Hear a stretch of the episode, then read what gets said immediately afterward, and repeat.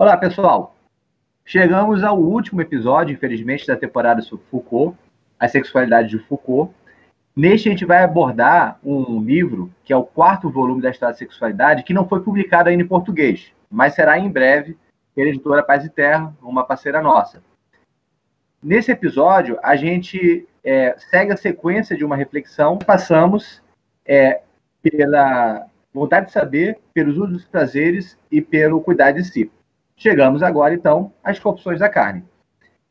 Nesse volume, o Foucault está se defrontando com uma série de pais da igreja, de teólogos, do nascimento do cristianismo, naquele período que se chama de cristianismo primitivo e também da formação da, da própria teologia cristã, tal como a gente entende é, hoje em dia. Né? O cristianismo, ele, naquele período nascente, está se defrontando com diversas possibilidades existentes.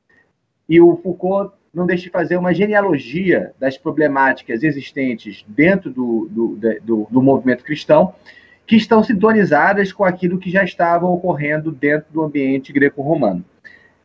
A, a, metodologia que ele aborda é, é, trabalhando com uma série de fontes documentais. Aqueles que não conhecem de cristianismo vão se assustar com os nomes, mas aqueles que conhecem vão, vão achar legal escutar esses nomes e falar assim, caramba, que legal. O Foucault ele está falando de Clemente de Alexandria, de Tertuliano, de São Cipriano, de Metódio de Olímpios, de Gregório de Nissa, Basílio de Ancira, Santo Ambrósio, João Crisóstomo, Boca de Ouro, João Cassiano e Santo Agostinho. Aqueles que não são da igreja provavelmente só devem ter escutado falar do nome de Santo Agostinho. Aqueles que são da igreja devem ficar felizes de saber que Foucault, o teórico da morte do homem, é, tem na obra que concluiu a sua que a, a, na sua última obra publicada, inédita, uma dedicação bastante profunda com os pais da igreja, estudando metodicamente. Feita a consideração inicial, vamos ao conteúdo.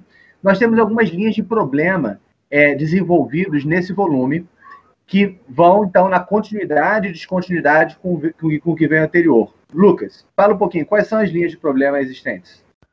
Bom, é, as linhas do problema, né, as linhas aí que percorrem o, o tomo 4 da História da Sexualidade, que de certa forma amarram esse volume com os outros volumes, mas também é, apresentam certas descontinuidades ou certas novidades aí na obra, é, são três, a gente pode dividir em três. A primeira é a passagem dos gregos aos cristãos, a gente está passando do mundo da Grécia Antiga, é, quando Foucault estava falando de certos regimes de subjetividade é, que vocês podem reconhecer, como da afrodisíaca, da dietética, é, é, toda aquela problemática dos gregos a respeito do, do, do, do cuidado de si, do próprio corpo, é, e a gente está se movendo para uma nova para novos regimes de subjetividade é, que estão baseados numa ética religiosa cristã, mas que ainda mantém é, é, certas, certas, certos traços da, da ética da Grécia Antiga.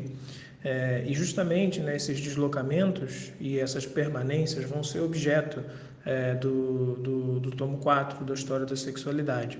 É, a gente tem o surgimento de novas técnicas, novas artes de subjetivação, e isso não significa, como era uma hipótese corrente, uma intensificação do controle sobre a subjetividade, ou da repressão, ou de quaisquer, qualquer que seja né, o termo para usar é, é, aí nesse lugar. Não significa isso, significa uma mudança de fato, né? uma mudança das problemáticas, uma mudança das questões e uma mudança das práticas de si. É, uma segunda linha do problema é, diz respeito a, a, aos próprios pais da igreja e ao cristianismo primitivo. O que estava acontecendo né, no cristianismo primitivo nesse momento? É, Tratava-se de um momento em que é, é um momento de gênese das instituições ético-religiosas do Ocidente cristão significa que o cristianismo ele estava ainda se estabelecendo em meio a uma série de outras instituições ético-religiosas e, e, e, filosofias e modos éticos de vida, como por exemplo né, o modo greco-romano, a filosofia greco-romana antiga, é, e portanto estava debatendo né, com esses outros modos né, de, de de, de, filosofia e de ética. Né? A gente tem um debate dos, dos cristãos com os cristãos gnósticos, é, com os maniqueístas, a gente tem os montanistas, os monásticos, É, e nisso tudo, o Foucault vai cunhar, vai, vai usar um termo, né? ele vai falar de um dimorfismo cristão. O que isso significa? O dimorfismo significa a potência de uma forma para se desdobrar de duas maneiras diferentes. Né? É, no caso do cristianismo, as duas maneiras são uma mais monástica e uma mais intramundana. E aí a gente tem essa tensão constitutiva no cristianismo. O cristianismo vai se tornar uma ética do cotidiano, da vida do homem comum, ou vai se tornar uma ética de sábios, de monges, é, daqueles que se retiram da sociedade para pensar eticamente né, a vida em sociedade. E a gente tem isso aí também como uma forma de tensão com a, com a ética greco-romana, porque como a gente já viu, a ética greco-romana ela, ela, ela era uma ética de sábios, era uma ética de homens ricos, era uma ética de poucos. Né? E o cristianismo vai, nessa tensão, vai acabar, de certa forma, universalizando alguns princípios éticos que outrora estavam circunscritos a uma parcela muito limitada da população. É lógico que mesmo essa universalização ela é gradual, diferenciada e desigual, né? Não é sobre todos que incidem os regimes de subjetivação cristão da mesma forma. A gente tem uma diferença de gênero marcada, a gente tem diferenças de classe e, e, e tudo mais, como é, também no caso greco-romano. Mas de maneira geral a gente vai ter uma, uma, uma a balança vai prender vai pender para o lado da ética da vida comum e da vida cotidiana. E uma terceira linha é a linha do poder pastoral e da biopolítica, que está é, muito relacionada com a gênese das instituições ético-religiosas cristãs no Ocidente, é, porque trata-se justamente de uma forma de exercer poder que Foucault vai recuperar nas, nas suas obras na década de 80 e chamar de poder pastoral, que ele vai encontrar tanto na ética judaica quanto na ética cristã, é, é na religião judaica, na religião cristã, é, uma forma de exercer poder sobre os outros é, sobre, a, sobre os sujeitos e é, uma forma que passa justamente pela, pelo, pelo, pelas técnicas de controle, de autocontrole e de cultivo de si, de cuidado de si dos outros. Né? Esse é o poder pastoral, é cuidar de uma massa de pessoas como se cada uma fosse um indivíduo, mas ao mesmo tempo como se fossem parte de uma mesma uma população, do mesmo rebanho. É, e a gente também tem as discussões da biopolítica, que vão estar tá mostrando, vão estar tá sendo indicadas no tomo 4. Né? Vale lembrar que, como é uma obra fechada, terminada, é, é, algumas pontas ficam soltas, mas a gente já consegue perceber no tomo 4, nas Confissões da Carne, algumas indicações do problema da biopolítica. Né? A gente está falando aí de, da, do conceito de hermenêutica de si, de falar a verdade sobre si e fazer a verdade de si aparecer. É, isso implica numa série de técnicas, numa série de práticas, uma série de regimes de poder. Quem está autorizado a falar essa verdade, a fazer essa verdade surgir? Quais são as práticas legítimas de se interpretar, de falar sobre si e de falar sobre o outro, de falar a verdade sobre o outro? Então essas são as três linhas do problema, basicamente, que vão estar percorrendo aí o tomo 4, as confissões da carne.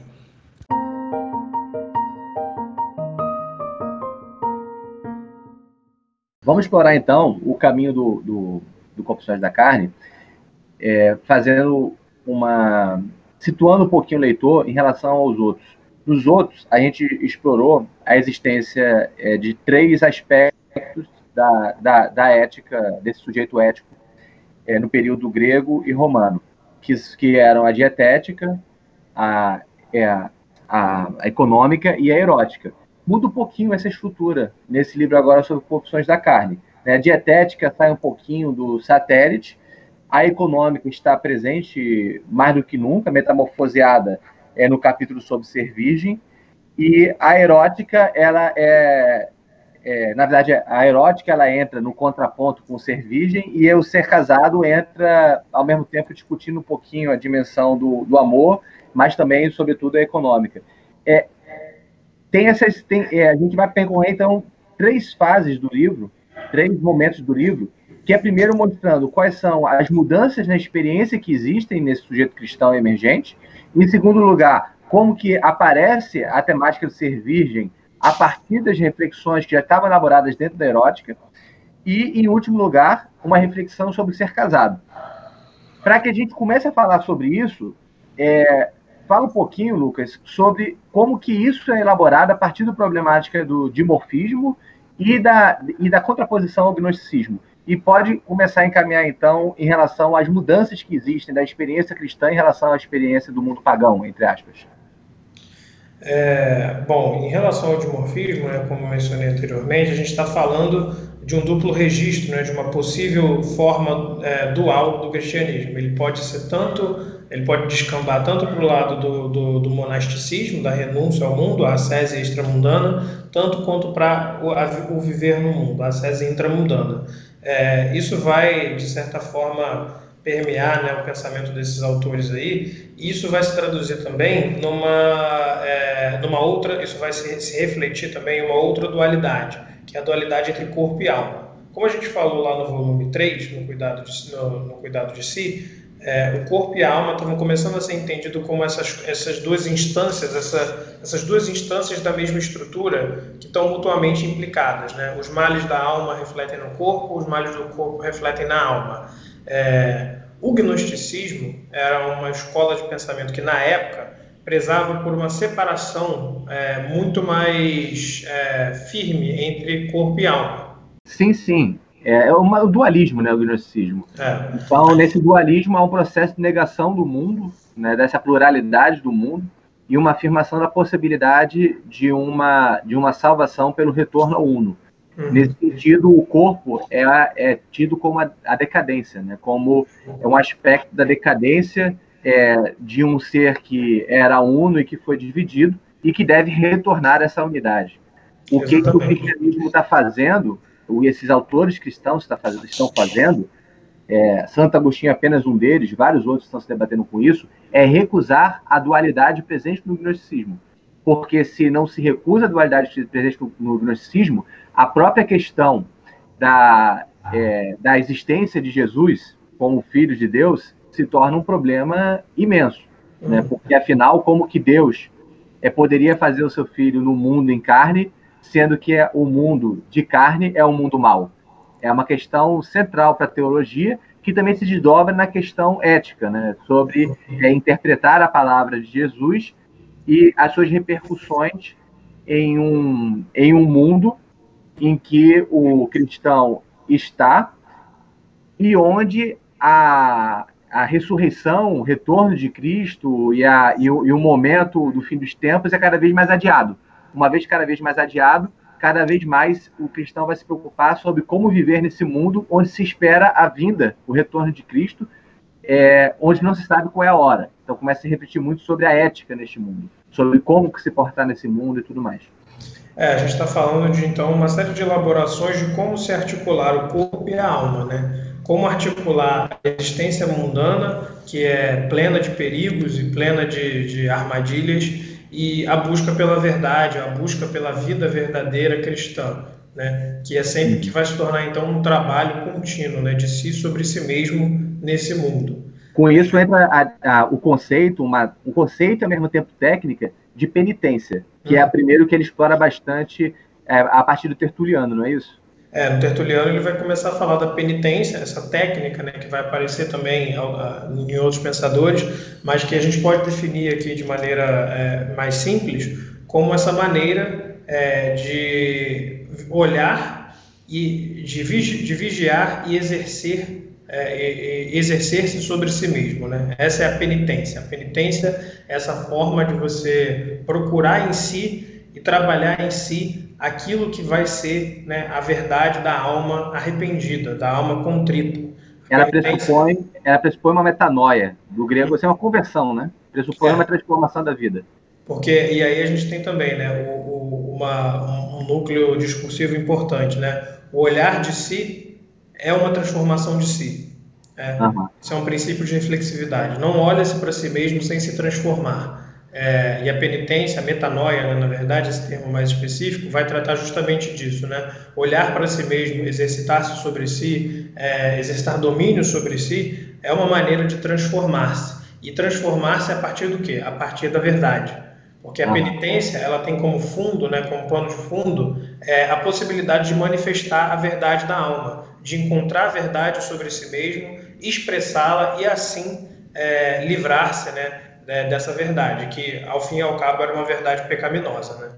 Então você tem uma diferença em relação aos gregos, é, onde se acentua essa relação entre o sujeito e um discurso de verdade, uma verdade que se pretende universal para todos Sim. os homens, que sairia um pouquinho do registro do, do, da estilística de existência, em que não se colocava, é, é, não se elaborava a, pro, a problemática dos universais ao, aos, aos quais todos deveriam se submeter.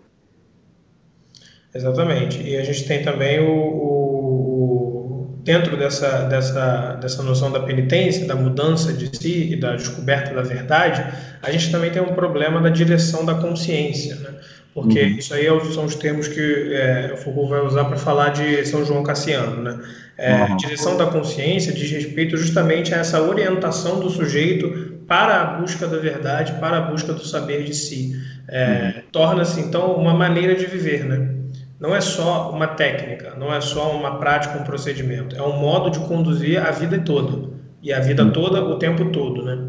O São João Cassiano também vai né, a, a, trazer aí para o primeiro plano a importância da relação com o mestre, né? porque não é possível conhecer a si mesmo totalmente, né? porque, o, digamos, a, as próprias falhas da alma, elas é, impedem os procedimentos de busca da verdade.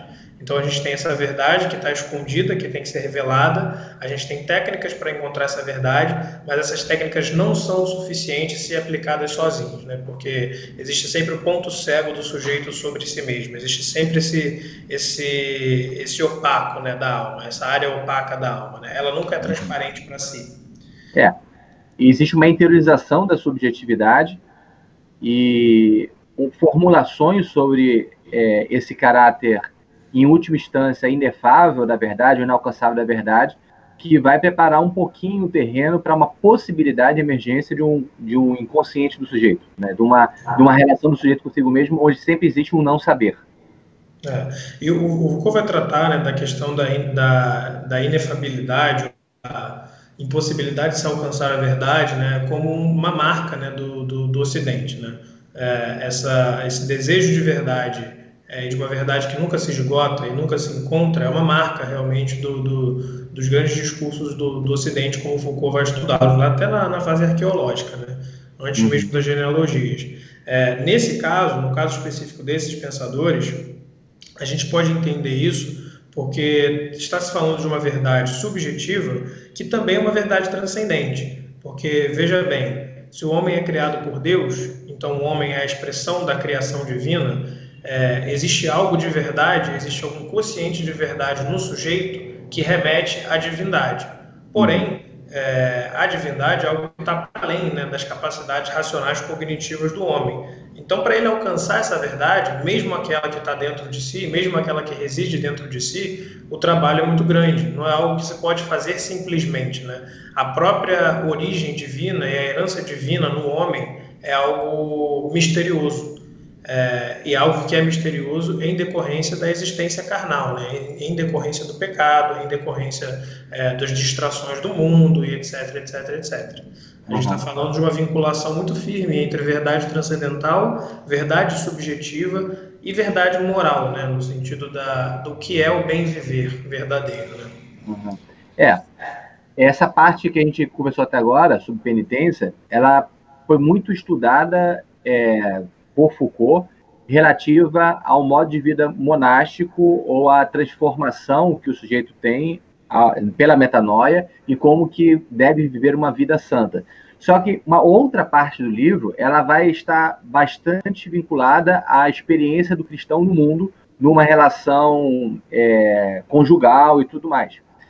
Com isso se desdobram duas linhas que são importantes. Uma que diz respeito tanto ao, ao aquele que vai ter a vida santa, a vida é, monástica ou a vida eclesial, quanto a vida de casado, que é a questão da virgindade. Uhum. E do outro lado vai ter a questão do casamento. Fala um pouquinho sobre a virgindade, como é que ela é elaborada dentro do, desse ambiente dos pais da igreja.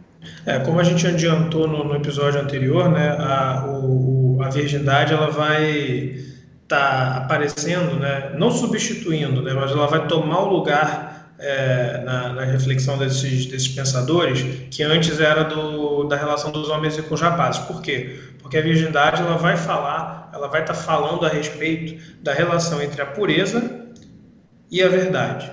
É, e isso em muito inspirado né, pela, pelos, pelos ventos do gnosticismo. Né? É, como a gente falou anteriormente, o gnosticismo partia de uma teologia dualista em que o corpo é o locus do pecado e a alma é o locus da, da verdade e, da, do divino, né? daquilo que é incorruptível. Decorre disso, então, que a virgindade, aquele que se mantém puro, aquele que se, entre aspas, santifica, é aquele que consegue alcançar a verdade através da pureza. Né? É, ele não está, essa pessoa não está contaminada com as preocupações e com os afazeres do mundo. É, por isso é capaz de encontrar essa verdade, de acessar essa verdade, né? ter um acesso privilegiado a ela. É, e a gente tem aí então uma série de, de autores, inclusive Tertuliano, que também é, aparece na primeira sessão do livro, ele vai ser citado novamente para falar da, da, relação entre virgindade, batismo e a manutenção da pureza, porque o batismo também aparece como esse rito, né, de fazer aparecer a verdade da alma e ao mesmo tempo purificá-la, né. É, mais uma vez, o olhar de si é a conversão de si. É, a gente tem também Gregório de Nice, São João Crisóstomo, que vão falar da arte da virgindade em oposição à vida matrimonial. Né? É, eles vão argumentar, e aí é uma coisa de fato inédita né, desse momento do cristianismo, que é possível alcançar a tranquilidade da alma, é possível alcançar, entre aspas, a temperança, tanto pela virgindade quanto pela vida matrimonial. Uhum. É, é, possível estar né, em tranquilidade tanto na vida de casado quanto na vida é, monástica, na vida da virgindade. Ou é, seja, para ter tranquilidade da alma não é necessário sair do mundo. É, não é necessário sair do mundo. Existem maneiras de encontrá-la mesmo no mundo. Só que né, a virgindade ela sempre vai. Aparecer... e tudo mais, hein, pessoal? Dá para ter tranquilidade tendo filho, hein? É. Só que a virgindade lá continua aparecendo mesmo é, é, no regime conjugal. Como assim, né? É, primeiro, a virgindade anterior ao casamento. E aí a gente está falando de um julgo que, mais uma vez, é, é muito maior e talvez até exclusivo é, sobre o corpo feminino do que sobre o corpo masculino, né? O corpo masculino não era regido sobre esses mesmos é, regimes de, de poder e jogos de verdade. Sobre o corpo feminino, pelo contrário, né, a pujança da exigência da virgindade, o imperativo moral da pureza anterior ao casamento, era e de certa forma continua a ser em uma série de, de grupos sociais algo é, a ser prezado, a ser valorizado e a ser buscado né, é, é, de maneira exaustiva. É, então a gente tem aí uma, um, locus né, da virgindade mesmo na trajetória da vida conjugal porque a virgindade anterior ao casamento também é uma maneira da preparação do sujeito para que ele possa, é, de maneira correta e da maneira mais adequada, viver a vida conjugal. É, e também, é, eu acho que isso aí é o Agostinho que fala, me corrija se eu estiver errado, mas que vai falar de certos períodos de abstenção mesmo dentro da vida conjugal. Né? Uhum. É, e uma, uma temática que não é original no cristianismo, porque já existia anteriormente, mas é transformada, é a, combate, é, é a temática do combate espiritual do sujeito uhum. nesse processo de ascese, de purificação da alma e purificação do corpo. É, dentro do cristianismo, isso João Cassiano ele, ele explora bastante, essa, esse combate espiritual para desenvolver uma pureza do coração, ele se coloca como batalha contra o inimigo. O inimigo que a gente já sabe que entra toda a discussão em torno desse inimigo, que é o diabo, aquele que separa né? Uhum. O inimigo de, de, de, de, Deus, o inimigo é, da pessoa que, que busca seguir a retidão cristã, que pode sempre ser desviada pela, por aquele que induz ao pecado. Né? Os nomes são muitos que são feitos dentro da, da, do, do cristianismo, dá-se fazer bastante pesquisa em torno das diversas representações que tem do diabo, do uhum. demônio, seja lá o que for. Nessa, nessa questão. Oi? É, eles falam do adversário, né? Nesse... Do adversário, né? adversário, é. inimigo e tudo mais. É, nessa é, discussão em torno de ser virgem, existe uma diferença, então, entre a contenção do mundo anterior e a questão da castidade. Uhum. É, porque a, a, a, castidade é um estado de espírito, né? É algo, é um estado da alma, né? é algo que se alcança mediante o trabalho contínuo sobre si. A contenção é uma atitude, né? é, uhum. uma, é um procedimento, né? E, é, digamos assim, a castidade é aquilo que se quer alcançar nesse regime aqui de saber, e a contenção é uma maneira de fazê-lo, né? É, e, e, a contenção também vai estar sempre associada né, à retórica do combate, à retórica do manter-se vigilante, porque os perigos podem vir de qualquer lado. E também né, uma, outra, uma outra dimensão desse combate é que ele é sempre um combate assistido, né, entre aspas, ele é um combate com assistente, porque, é, mais uma vez, mesmo é, tanto como a pessoa é opaca a si mesma, né, ela é indecifrável para si mesma, ela também não é capaz né, de vencer é, os adversários ou o adversário sozinha, né? E aí o, o, o, Foucault vai falar, especialmente no caso do, do, do João Cassiano, é, do papel, né, desse diretor de consciência, o papel do mestre, especialmente na vida das jovens, da, das jovens moças, né, desse, desse momento, né. É, é necessário ter um tutor, é necessário ter um, um, um mestre, um diretor, aquele que é capaz de zelar pela pessoa nos momentos em que ela não consegue ou não é capaz de zelar sobre si mesma, né. É, é, auxiliando para decifrar uma verdade de si que está associada à verdade revelada por Deus. Uhum.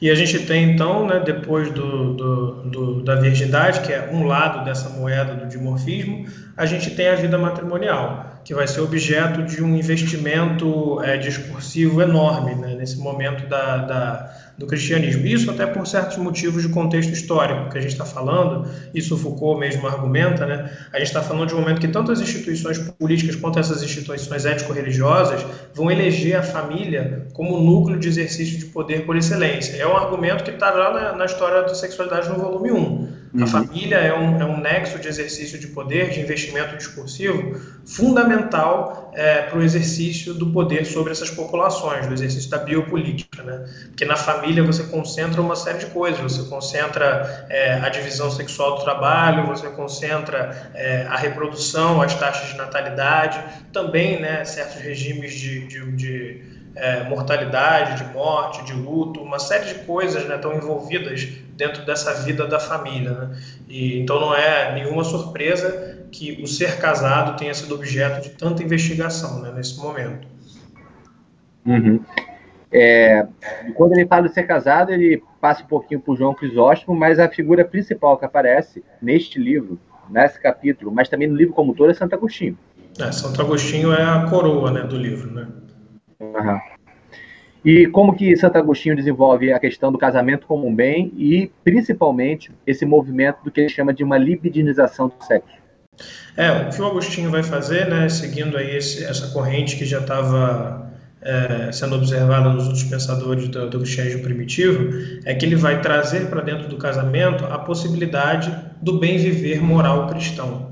É, é possível viver uma vida conjugal é, e em consequência, né, naquele já a gente está falando de um regime moral em que a vida conjugal ela é uma vida também sexual, né? É, essas duas coisas estão vinculadas. É possível viver uma vida conjugal e, portanto, uma vida é, sexual é, sem necessariamente abrir mão é, do bem viver cristão.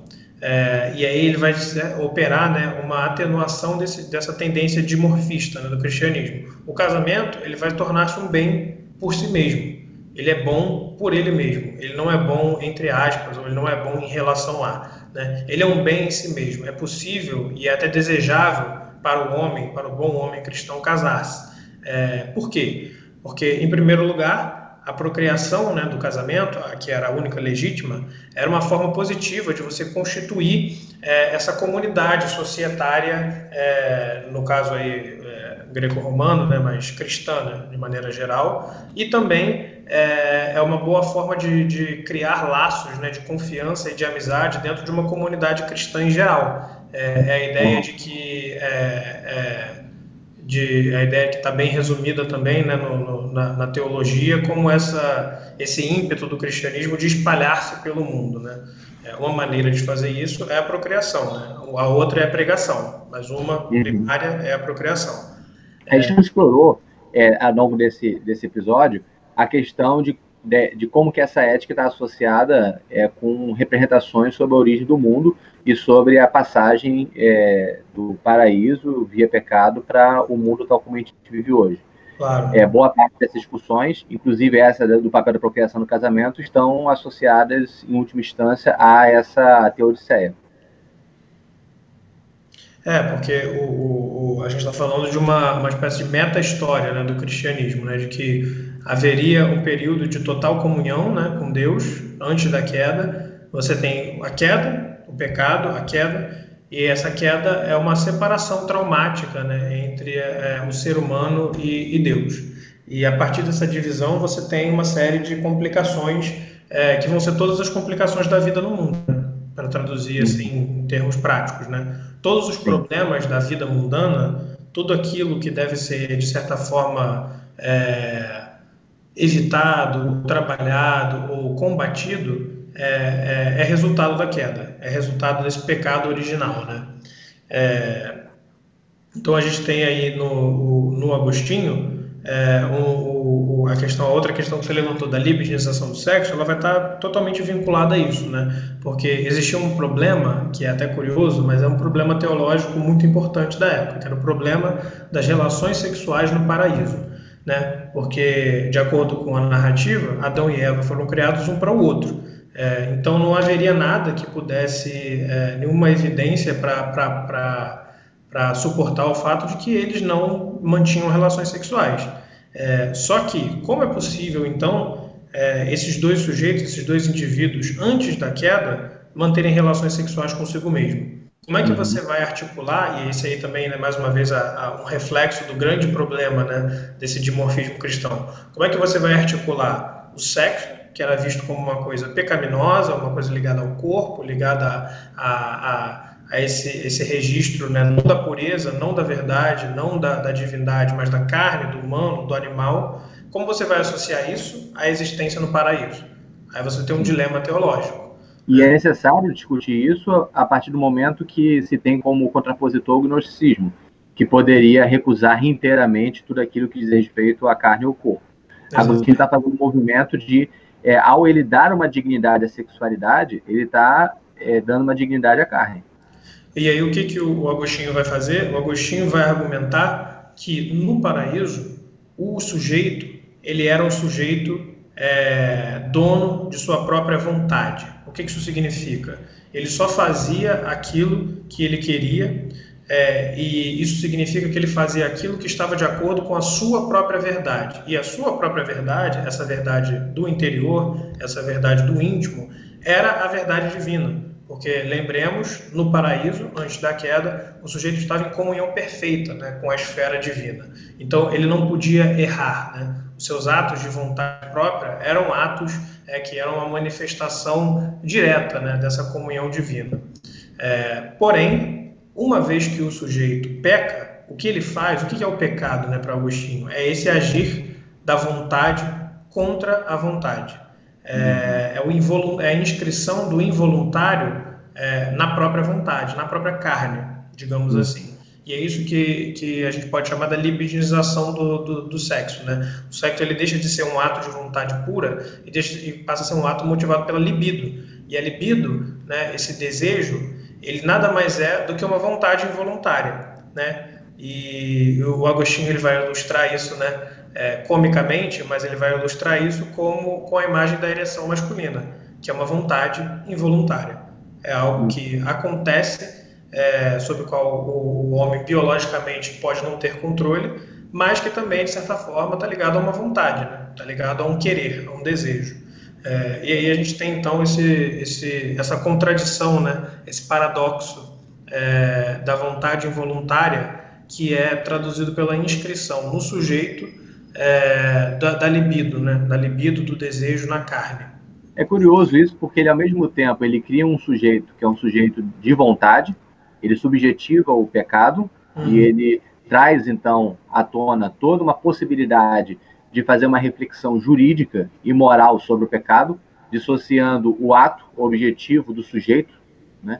Então, ele coloca o pecado na dimensão da, da voluntariedade, é pecador daquele que quis pecar e não aquele necessariamente que pecou. Mas, por outro lado, ele traz o conceito de involuntariedade, falando que esse sujeito, quando ele, quando ele age, ele pode não estar ciente de que ele está pecando e mais ainda, ele está movido por forças que são involuntárias que ele não controla plenamente. Exatamente. Aí a gente tem uma. uma é, ao mesmo tempo, né?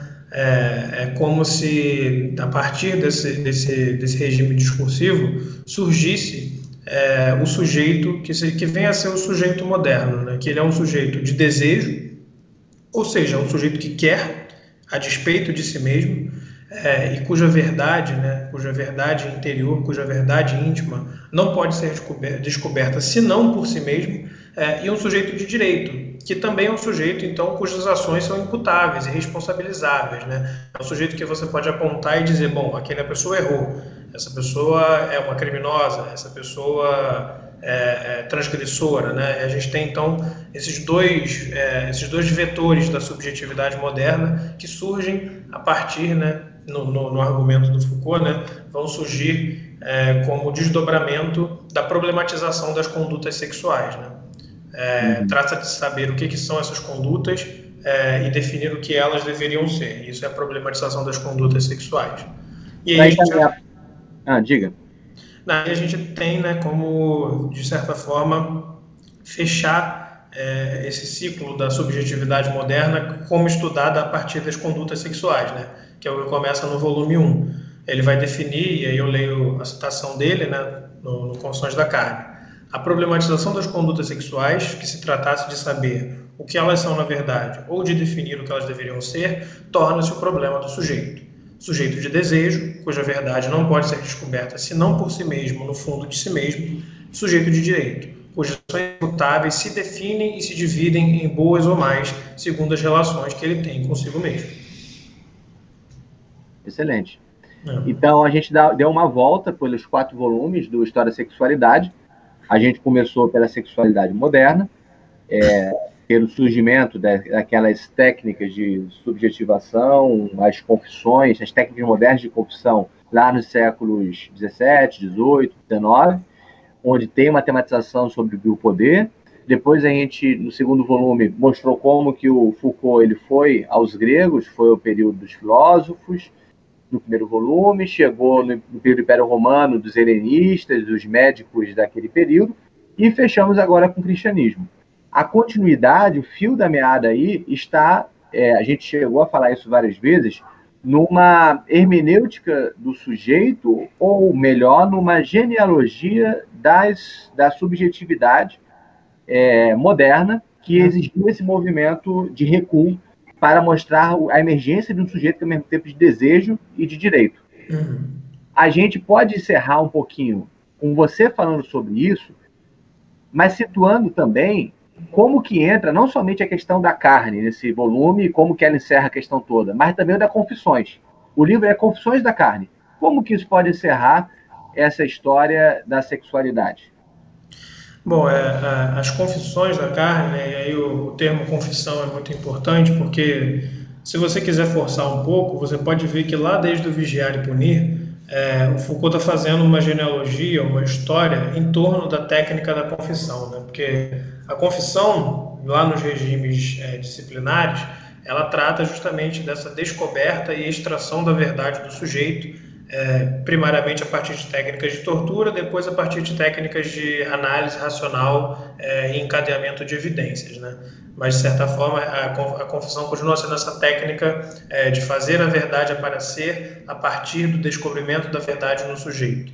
É, as confissões da carne, é, então, é, remetem a essa técnica de que é uma hermenêutica do sujeito, mas também é uma analítica do sujeito de desejo. Né? É uma maneira é, de analisar o sujeito de desejo e, de certa forma, objetivá-lo como locus privilegiado da verdade e também como locus privilegiado dos exercícios de poder. Né? É, o sujeito contemporâneo, então, é, na verdade, não o sujeito contemporâneo, mas o sujeito moderno, do qual Foucault está falando, se é contemporâneo ou não, aí cabe uma discussão, né? é, é esse sujeito que é o foco da confissão.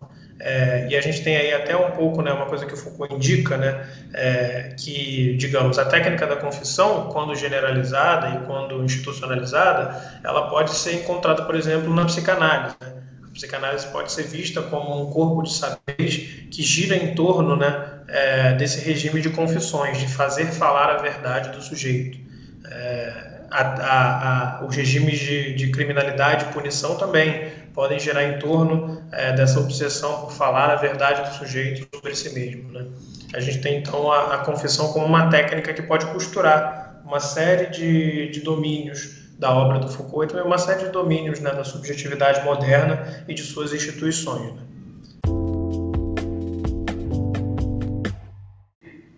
Então, para a gente concluir essa, esse percurso, vamos falar um pouquinho sobre as implicações da história da sexualidade no tempo presente. Qual é a contribuição da história da sexualidade, dos seus quatro volumes, e principalmente do Confissões da Carne, que é o nosso tema desse, desse episódio de hoje, para pensar o nosso tempo? É, bom, a gente tem aqui, eu e André, a gente tem, dividindo as nossas agendas de pesquisa, né, a gente pensou em algumas linhas, né, algumas possibilidades de pensar, de trazer a história da sexualidade como referência teórica, né, para pensar o presente. Primeiro, é, pensar o, o, lugar das religiões no mundo contemporâneo, né, porque o que a gente tem né, no, no volume 4 é uma genealogia brilhante de como uma instituição religiosa é, dentro de um contexto, de um dado contexto sociopolítico, é, organiza né, certos jogos de verdade e regimes de poder que têm efeito até hoje na maneira que a gente entende o sujeito. Inclusive tem efeito em formas científicas, né, é, ou que se dizem científicas de entender o sujeito. É, a gente também tem uma linha de reflexão a respeito da, é, do, propriamente da, da política, né, é, como as relações entre verdade, entre poder, entre lei, é, entre o, a administração de populações aparece né, dentro desse registro da subjetivação e dos modos de subjetivação. É, nesse, nesse, nessa veia, a gente pode falar também de formas de subjetivação contemporâneas. Né? É, ainda é possível falar de um sujeito de direito e de um sujeito de desejo hoje em dia, esse ainda é o regime de subjetivação que a gente está falando. Uhum. E também é uma coisa que de certa forma apareceu no, no, Foucault, inclusive em entrevistas, mas aí no final da obra dele, é, qual é o valor da hermenêutica do sujeito e do cuidado de si como forma ética de vivência ou ainda como forma de resistência política, né? É possível falar, é possível ler esses pensadores, é possível ler essa genealogia né, dos modos de subjetivação modernos, encontrar ali alguma coisa que diga respeito a boas maneiras de se viver, a maneiras éticas de se viver, a maneiras, é, é, é, digamos, até de, de resistir né, no mundo contemporâneo, ou não, né, ou essas formas de vivência já foram cooptadas por outros regimes de saber, por outras formas de, de por outros jogos de verdade, né? Essa é uma outra, é. um outro caminho. Essas observações todas suas estão associadas a uma agenda de pesquisa que você realiza.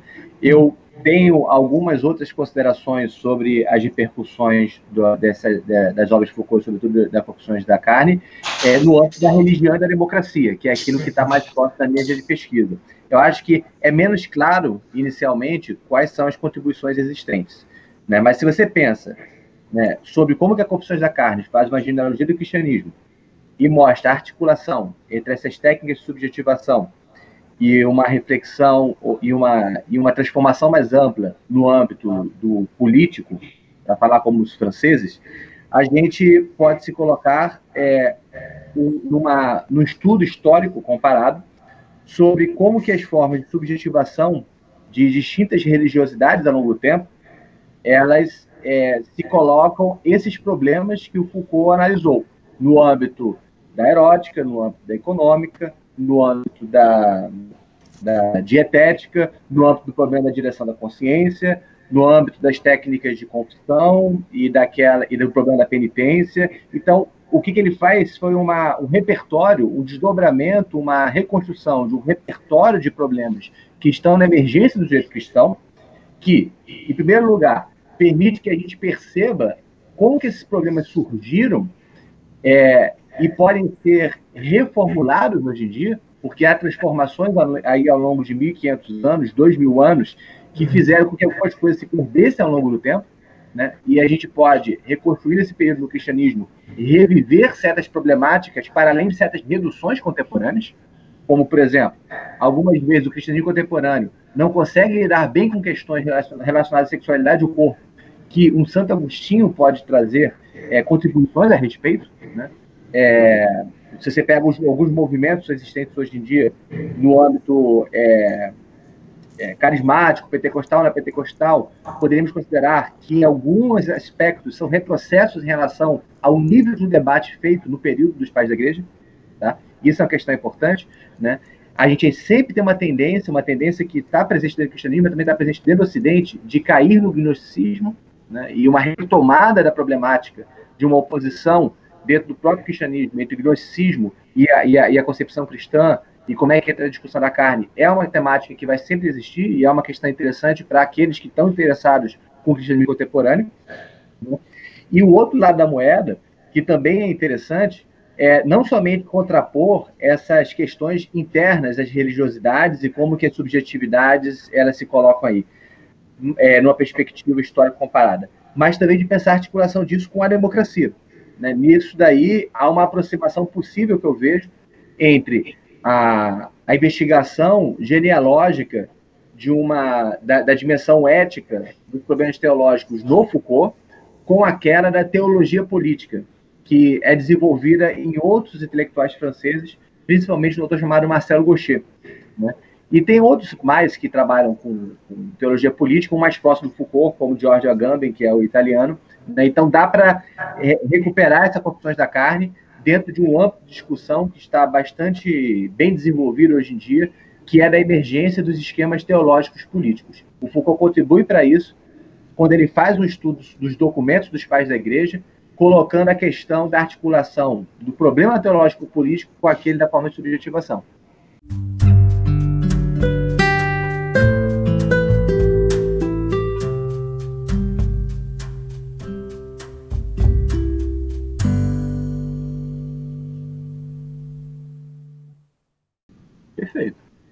Então a gente encerra com isso a nossa temporada sobre sexualidade de Foucault.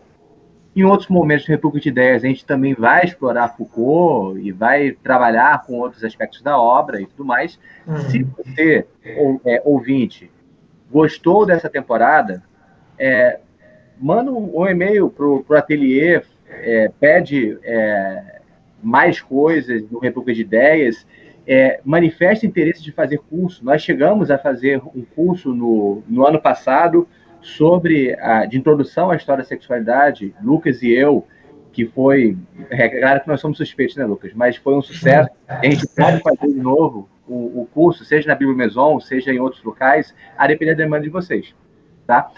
É, e também, se você gostou dele, dessa temporada, está gostando um pouco de ideias, lembre de apoiar a gente, porque a gente está realizando aqui um trabalho e precisamos nos financiar. Infelizmente, a gente precisa estar no seu apoio por crowdfunding do, do, do República de Ideias e todas as entidades do ateliê é no nosso regime de apoio lá no Catarse.